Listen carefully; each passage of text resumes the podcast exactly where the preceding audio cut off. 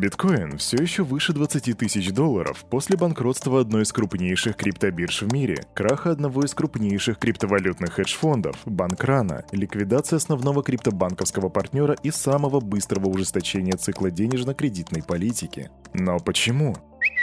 Уилл Клименте Yes, салют Криптусы, привет, Крипто братва Кирюха здесь, и команда Криптус желает вам потрясающего настроения. Если, конечно, оно вообще может быть потрясающим, смотря на сегодняшний рынок. Итак, дорогие друзья, вы слушаете Daily Digest, место, где мы делаем все как всегда. Делаем распаковку рынка, а потом обзор последних крипто новостей. И сегодня Кирюха расскажет тебе о биткоине ниже 20 тысяч долларов, о том, что Binance запрещает P2P в долларах и евро, о ликвидации Silvergate и о том, что MTGOX переносит выплаты в очередной раз. Как ты понял, нам сегодня есть о чем поговорить, но сперва наш топ-спонсор.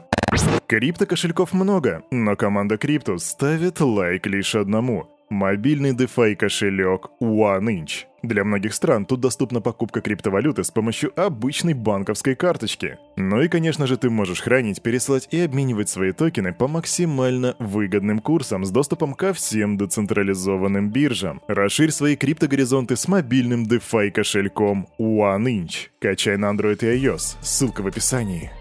Итак, крипто братва, я не буду претендовать на то, что я не знаю, что сегодня происходит на рынке, потому что все новости нам сегодня говорят о том, что биток падал ниже 20 тысяч баксов, и тем не менее рынок я не смотрел, поэтому давайте зайдем посмотрим, что там. Ну, не то чтобы стоило удивляться. Хобби токен минус 24%, SFX минус 12,6%, МКР минус 11,3%. Ммм, какая боль. Единственные плюсы в топ-100 криптовалют, вернее, в топ-100 альткоинов у нас это Aptos плюс 5,5%, да, ему пофиг, и Clay плюс 3,4%. Все остальное это минус, причем минус у нас средний примерно 10-12%. Не круто. Я не знаю, что там творится с индексом страха и жадности, но я думаю, что там будет где-то в районе тридцаточки. Это нам только предстоит узнать, а сейчас давайте посмотрим на биткоин и эфириум.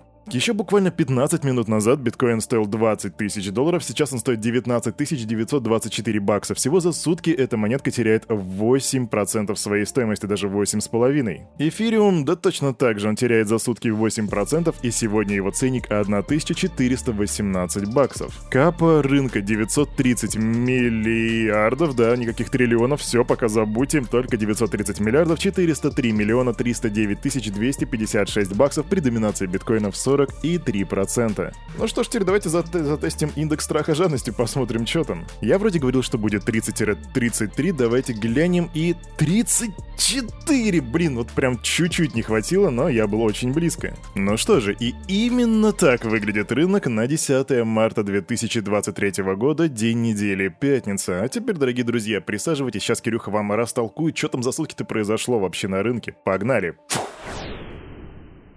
Сейчас очень многие криптоны и очень многие трейдеры задаются вопросом, а кто виноват в том, что рынок в очередной раз упал? Кто виноват, что биткоин в очередной раз стоит меньше 20 тысяч долларов? Кирюха вам скажет, нет, неизвестно.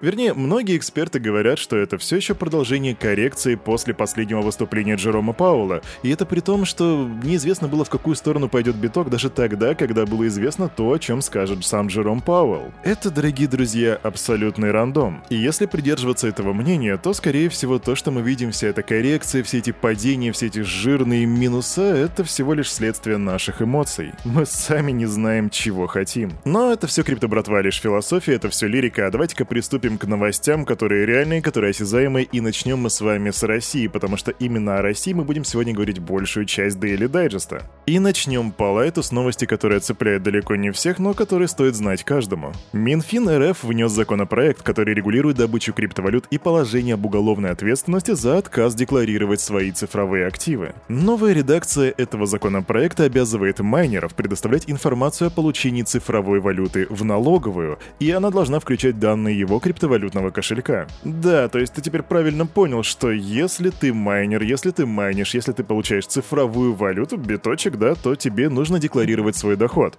Не хочешь? Хочешь узнать, что тебе за это будет? Ну, давай я тебе расскажу, что, по мнению законопроекта, должно случиться. Эти поправки в Уголовный кодекс предполагают, что если в течение трех лет майнер как минимум дважды уклонился от декларирования доходов на сумму свыше 15 миллионов долларов, то ему грозит до двух лет лишения свободы, а также штраф 300 тысяч рублей и принудительные работы сроком до двух лет. Да, если ты майнил незаконно, то пойдешь майнить законно в какую-нибудь шахту, принудительные работы.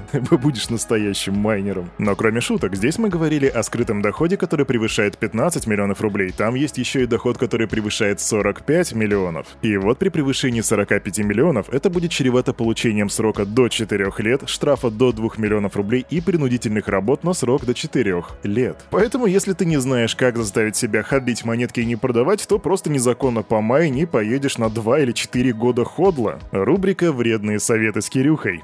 Идем дальше. Новость из России номер два. Глава Росфинмониторинга Юрий Чиханчин доложил президенту России Владимиру Путину о росте оборота криптовалют. На встрече, где Чиханчин информировал президента о текущей деятельности ведомства, он отметил, что Росфинмониторинг отслеживает деятельность более 25 тысяч участников операций с криптовалютами. К сожалению, должен сказать, что нарастает объем использования криптовалюты. У нас все-таки есть определенная неурегулированность пока на сегодняшний день.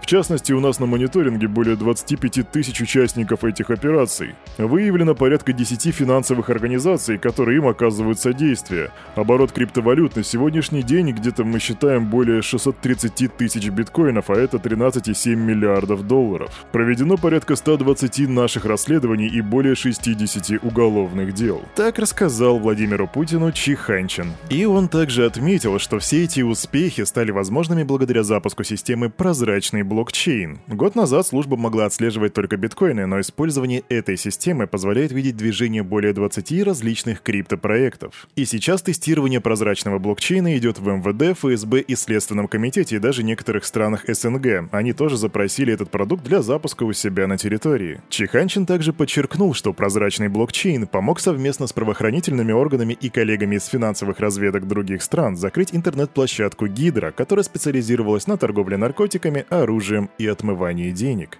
По сути, эта новость представляет из себя статистику, которую выдал Чеханчин Владимиру Путину. Он рассказал ему, какие там цифры, сколько там биткоинов в обращении находится примерно. Но эта новость, в первую очередь, по моему мнению, нужна тебе для понимания ситуации в нашей следующей новости. И давай-ка к ней перейдем.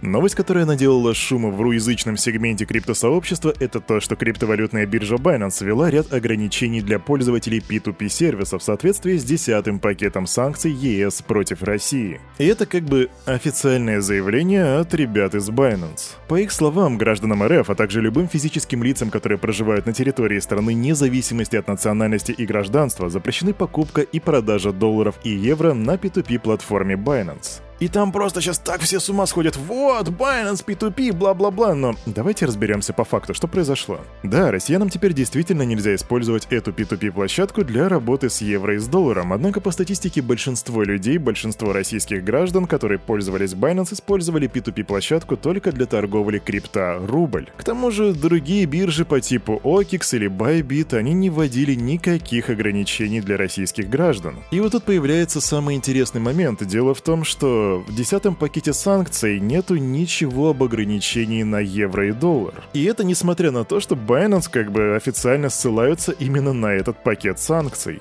И если ты уловил направление, в котором я веду повествование, то, скорее всего, у тебя возникает вопрос, а почему так и что происходит? И я тут не буду приводить свои домыслы, я скажу словами экспертов, как минимум два эксперта, которых я очень уважаю, считают, что это произошло после последней встречи Чеханщина с Путиным, как раз о той новости, о которой мы говорили буквально минуту назад. И да, если придерживаться мнения экспертов, то получается, что этот запрет пришел далеко не извне, не из-за границ, а прямо изнутри России. И это выглядит как что-то, что было сделано очень очень быстро, очень на коленке, прям очень спеша, потому что обычно Binance, вспомни, они предупреждают о всяких санкциях, ограничениях там за пару недель. А здесь же буквально было ограничение, а потом они уже анонсировали его, что говорит нам о том, что кого-то очень сильно прессовали. Кому-то очень сильно нужно было сделать это ограничение. Ну а чтобы прикрыться всем этим, используют пакет санкций, который даже никак не предписывает какие-либо ограничения в этом направлении. И это капец Капец, как странно. Ну что же, если у Кирюхи будет появляться больше информации по этому поводу, то, разумеется, он тебе об этом сообщит в числе первых. Идем дальше.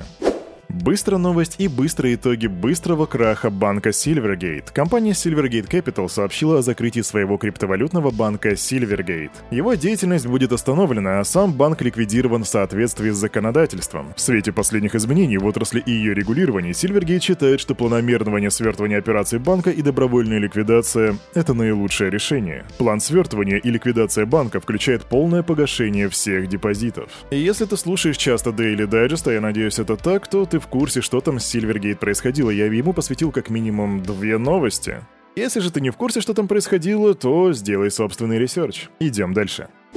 И еще одна быстрая новость. Управляющие активами биржи Mt. Gox снова отодвинули сроки выплат возмещений и регистрации кредиторов. Крайний срок регистрации новых заявлений был перенесен с 10 марта на 6 апреля 2023 года, а крайний срок единовременных досрочных выплат был перенесен с 30 сентября на 31 октября, то есть почти на месяц. Это уже не первые переносы, потому что ранее срок подачи заявления был установлен на начало этого года, но в январе его перенесли на март и в то же время назначили крайний срок единовременных выплат на с 31 июля на 30 сентября, и вот опять перенос. И каких-то официальных пояснений, почему так произошло, я найти не смог, однако мы будем следить за ситуацией. А на этом, на это утро у этого парня за вот этим микрофоном все с вами, как всегда, был Кирюха, и команда Криптус желает вам потрясающего настроения на всю предстоящую пятницу и на предстоящие выходные. Если вы ходлите, ходлите, меньше чекайте графики, если вы трейдеры, то терпение и здоровья вам и стальных нервов на этом рынке. А с вами мы увидимся в понедельник. Пока!